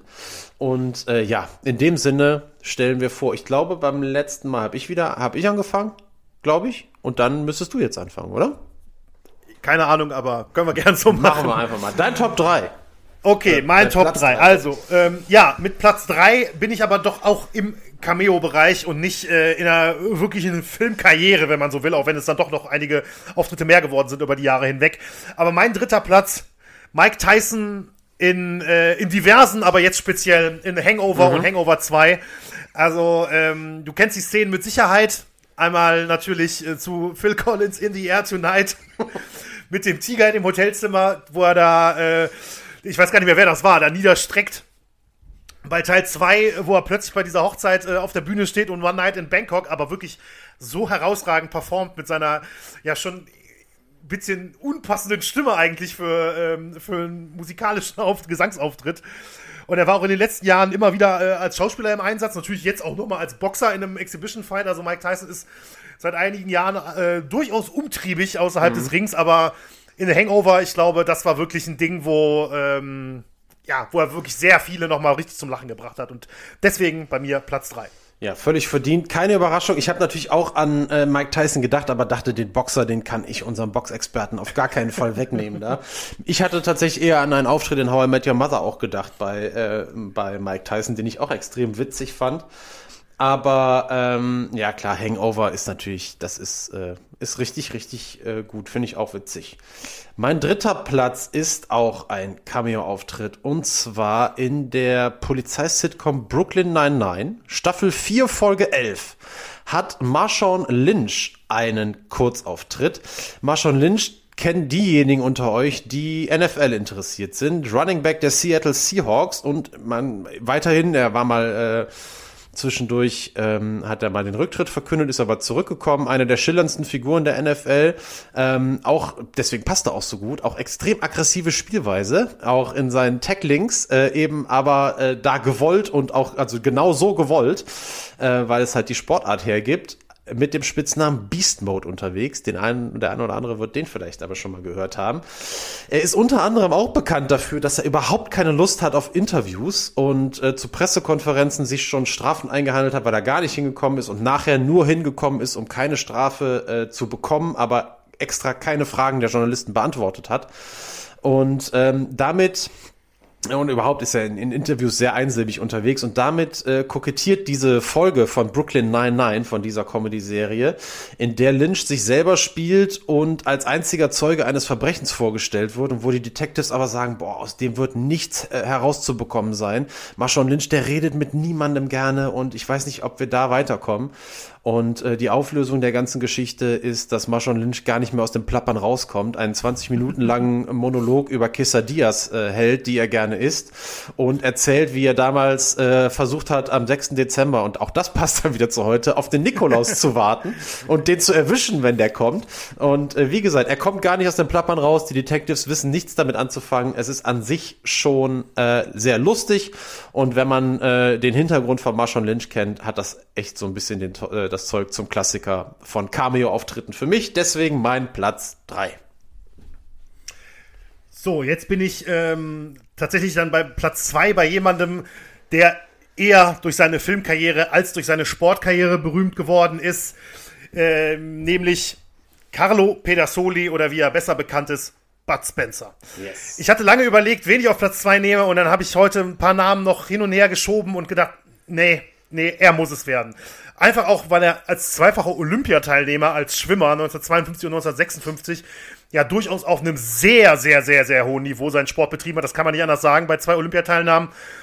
Ähm, seine Schwimmkarriere beendete er dann schon im Alter von 27 Jahren und wechselte dann wirklich Langzeit zum Film, wurde aber dann eigentlich erst Ende, Mitte, Ende der 60er Jahre an der Seite von Terence Hill dann mit zahlreichen Western- und Actionkomödien in, in erster Linie weltberühmt. Also Egal, vier Fäuste für ein Halleluja, vier Fäuste gegen Rio und was es da alles gab.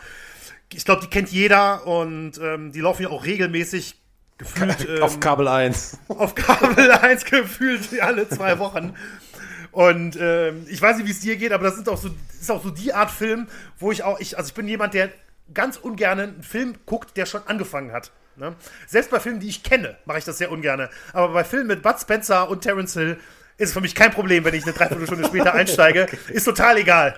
Es wird höchstwahrscheinlich sowieso in dem Moment kommt es zu einer Schlägerei, wo Bud Spencer irgendwen wirklich auf herausragende Art und Weise in die Schranken verweist. Von oben auf den Kopf haut. Ja. Von oben auf die, genau, den typischen Bud Spencer-Schlag. Und in meiner Erinnerung sind sogar Leute im Boden versunken nach einem Treffer. Äh, ist zumindest mein, das Gedächtnis meiner Kindheit, sagt mir das jetzt. Und ähm, ja, er ist natürlich auch unheimlich, äh, unheimlich beliebt in diesen Rollen gewesen. Wie gesagt, weltweit erfolgreich, auch in Deutschland vor allem. Und ähm, von daher hat er für mich persönlich hier Platz zwei verdient. Die Kombination aus Olympiateilnehmer und erfolgreichem Schauspieler in dem Bereich hat es dann gemacht. Ja, total verdient. Bei Bud Spencer auch immer denke ich mir, boah, diese Figur, die der in den Filmen hat, das ist einfach ein, auch ein kompletter Wandel, ja. Das ist halt keine Schwimmerfigur, aber ja, es ist einfach, äh, ja, das ist schon äh, richtig gut. Mein Platz zwei äh, Michael Jordan. Und zwar in Space Jam. Also ich habe äh, direkt dran gedacht an, an Space Jam und habe es leider nicht geschafft, in der Vorbereitung den Film nochmal zu schauen, aber ich will das unbedingt nochmal machen. Äh, weil ich meine Erinnerung auch noch mal ein bisschen aufgefrischt habe jetzt ähm, in der in der kleinen Recherche dazu. Also es war einer der Filme, einer der, der, der, der tollsten Filme meiner meiner Jugend, meiner Kindheit. Der kam 96 raus, da war ich zehn und das ist für diesen Mix aus Looney Tunes und äh, und Topsportler war das für mich einfach das perfekte Alter. Ähm, der Film nimmt Anlauf auf den zweiten Teil der Basketballkarriere von Michael Jordan, so kann man das glaube ich sagen, ähm, und hätte auch zu keinem besseren Zeitpunkt gemacht werden können, denn 1996 startete ähm, der, der zweite Teil, also der, der, erste Teil des zweiten Threepeat, also die dreifache Meisterschaft der äh, Chicago Bulls, äh, die 91, 92, 93 schon drei Titel hintereinander gewonnen haben. Dann hat sich Michael Jordan vom Basketball verabschiedet, kam dann 96 zurück und es folgten wieder drei Titel in Folge. Und in dieser Zwischenzeit wurde eben der Film gedreht mit der Story, die ich jetzt nur ganz kurz anreiße. Äh, vielleicht will der eine oder andere den ja auch noch mal schauen. Äh, Michael Jordan muss zusammen mit den Looney Tunes um Bugs Bunny äh, ein Basketballspiel gegen die Monsters, also auch animierte äh, Figuren, gewinnen. Die Monsters haben aber einigen anderen Basketballstars der damaligen Zeit die Fähigkeiten geklaut und drohen das Spiel zu gewinnen, bis kurz vor Ende der alte Michael Jordan-Freund Bill Murray eingewechselt wird und den entscheidenden Assist für Michael Jordan zum Sieg liefert. Unter anderem neben Michael Jordan, Bill Murray haben mitgespielt damals äh, Larry Bird, Charles Barkley, Patrick Ewing, Vlade Divac, Sean Bradley, Maxi Bogues und Larry Johnson, alle als sie selber. Und äh, ja, ich finde einfach, dass äh, Space Jam ein überragender Film war und auch wahrscheinlich immer noch ist. Ich bin mir sicher, dass mir der, wenn ich den nochmal gucke, immer noch gefällt. Mein Platz zwei. Ja, sehr gut. Finde ich, finde ich gut. Gute Mischung. Auch wirklich ein Film, der äh, natürlich extrem erfolgreich war und ja, wie du schon angesprochen hast, sehr viele NBA-Stars damals äh, vor die Kamera gelockt hat. Ja, bevor wir zu meinem Platz eins kommen, ähm, noch zwei, drei Namen, die es nicht in die Liste geschafft hatten, bei mir oh. zumindest, die aber, ähm, über die ich aber auch nachgedacht habe oder die einem da auch relativ schnell äh, ins Gedächtnis kommen. Dazu gehört einmal äh, Jason Statham, der ja in den letzten mhm. 20 Jahren vor allen Dingen als wirklich Actionstar auch äh, groß rausgekommen ist, einige große Produktionen gemacht hat, aber eigentlich Wasserspringer oder Turmspringer ähm, war und immerhin sogar mal bei einer Weltmeisterschaft teilgenommen hat äh, für England. Dann äh, gehört natürlich dazu der, soweit ich weiß, heutzutage äh, bestverdiente Schauspieler der Welt, Dwayne Johnson. Ja, das stimmt. Also war er zumindest 2018 oder 19 war er auf Nummer Genau, 1, ja. genau. Ja, ähm, ja, der natürlich einerseits als Wrestling-Star The Rock äh, weltberühmt geworden ist, allerdings auch vorher eine ziemlich ordentliche ähm, College-Football-Karriere bei den Miami Hurricanes ähm, gemacht hat. Und natürlich nicht zu vergessen, äh, wir hatten gestern noch kurz drüber gesprochen, ja, er war auch sportlich sehr erfolgreich äh, im Bereich Karate, nämlich Chuck Norris, der muss zumindest einmal genannt werden, der sollte eigentlich in jedem Podcast einmal genannt werden.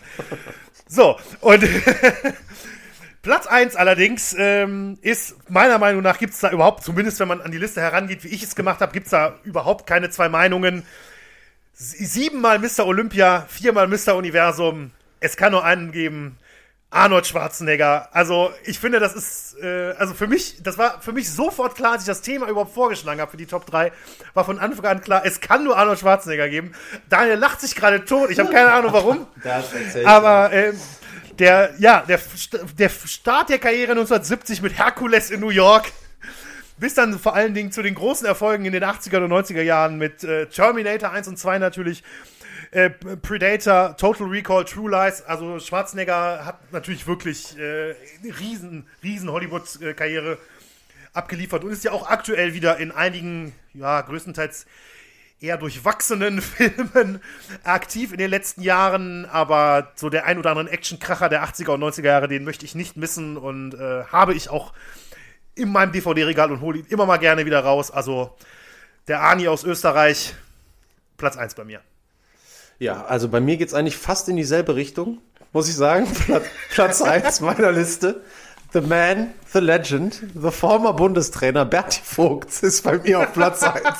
Benny, also ich finde, das ist doch, das ist die Nähe zu Arnold Schwarzenegger ist eigentlich, die kann man nicht verstecken. Aber für mich ist nee. es, es ist wirklich, es war so, es kam in meinen Kopf. Und ich habe diese Szene ist wirklich, also ich, als ich sie gesehen habe, ich konnte es einfach nicht fassen. Berti Vogt im Tatort. Ähm, die Szene ist auf YouTube. Ich hätte euch die so gerne einfach komplett die Minute lang ähm, vorgespielt. Aus rechtlichen Gründen dürfen wir das nicht machen. Aber es ist Tatort-Folge 403 mit dem Titel Habgier. Äh, kann man ganz sicher auch irgendwo noch voll abrufen, in irgendeiner Mediathek oder sonst wo. Auf jeden Fall das damalige äh, NDR-Ermittler-Duo um die Schauspieler Manfred Krug und Charles Brauer.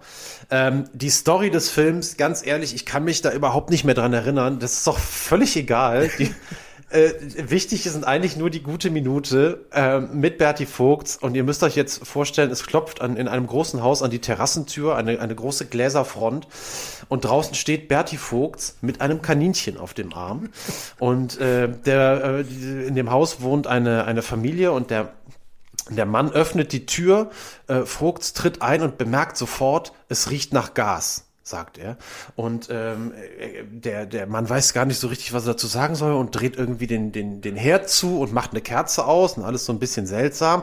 Und Bertie Vogt sagt, was ist denn hier los? Wollt ihr uns denn alle in die Luft jagen? Und er hat dabei immer noch dieses Kaninchen auf dem Arm. Und es wird jetzt sehr, sehr offensichtlich, dass der Ehemann des Hauses dann irgendwie Dreck am Stecken hat und mit irgendeiner schlechten Ausrede um die Ecke kommt. Aber Vogt kauft die, kauft die ihm ab, diese, diese Ausrede, und übergibt ihm das Kaninchen und sagt den in meinen Augen legendärsten Satz in der Geschichte des Tatort. Und zwar sagt er, gib dem Kaninchen eine Möhre extra. Es hat uns das Leben gerettet. Tschüss. Und dann dreht er sich um und geht. Und das ist für mich einer der legendärsten Auftritte. Natürlich mit einem Augenzwinkern ist ja wohl völlig klar. Aber ich konnte nicht anders. Äh, diese, diese Szene, weil sie einfach so, ich habe nirgendwo so gelacht und dementsprechend gehört die auch einfach auf Platz eins meiner Liste. Und ist fast auf einer Stufe, finde ich, die schauspielerische Leistung von Bertie Vogt mit der von Arnold Schwarzenegger zu sehen. So. Also ich habe die Szene heute auch nochmal gesehen, ähm, ganz brandaktuell, bevor wir aufgezeichnet haben, weil ich es einmal kurz sehen wollte oder mich nochmal erinnern wollte. Es ist schon lange her, dass ich das mal gesehen habe. Und ich muss einmal sagen, dass meiner Meinung nach hast du ähm, die Dialoge, die Dialogzeilen von Vogt besser betont als er. Das also stimmt. er ist ja wirklich. Also er ist ja mich wirklich, selber zu loben, aber es geht einfach auch nicht schlecht. Also bei allem Respekt, er hat es einfach nur vor sich her gebrabbelt im Prinzip, ja. Und da möchte ich aber auch noch dazu betonen, hat es allerdings nicht jetzt in den Top 3 geschafft, aber auch eine herausragende Szene, äh, was wird's her sein, vier, fünf oder sechs Jahre oder sowas, Arthur Abraham im Hamburger Tatort mit Till Schweiger. Ja, das habe ich. diese Szene. Ja, das habe ich gar nicht Kennst du nicht? Kopf. Nee. Ja, da gibt's auch so ein Video um 1,30, das ist sogar offiziell von der ARD, glaube ich, oder vom Tatort-YouTube-Kanal äh, hochgeladen, so 1,30 ungefähr. Wo da irgend so ein Mafiaschläger oder sowas spielt. Ähm, auch das ist wahrlich äh, ein, ein, ein Highlight der Tatort-Geschichte, was, was äh, Sportlerauftritte angeht. Und noch nicht zu vergessen, wer es auch nicht bei uns reingeschafft hat, Paul Breitner in Potato Fritz. Ja, das stimmt. Äh, habe ich gesehen, dass der das, dass der da irgendwas gemacht hat. Habe ich aber nie gesehen, muss ich sagen. Nee, ich habe den Film auch nie gesehen. Das wäre wär unfair gewesen, den da Ja, mit ja. reinzunehmen, ohne irgendeine. Kenntnis darüber. Ja. Ja gut, beschließen wir auch diese Woche wieder mit unserer Top 3 oder ähm, beschließen die Top 3 und damit auch unsere Sendung. So rum ist es richtig. Ähm, ja, wir waren heute, das habt ihr gemerkt, etwas, ähm, ja, etwas sprachlich lockerer unterwegs, glaube ich.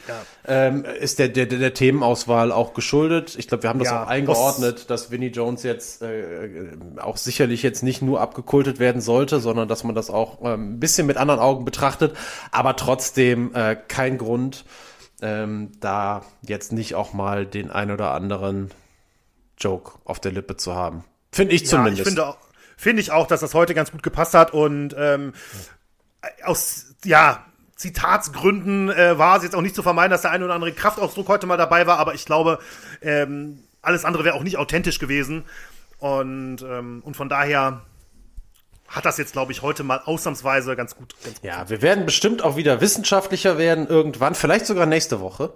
Schon. Ich habe nämlich das denkbar. Gefühl, dass ich meinen, äh, dass ich den alten, noch immer in mir schlummernden äh, Geschichts- auf Lehramtsstudenten nächste Woche nicht ganz verstecken kann.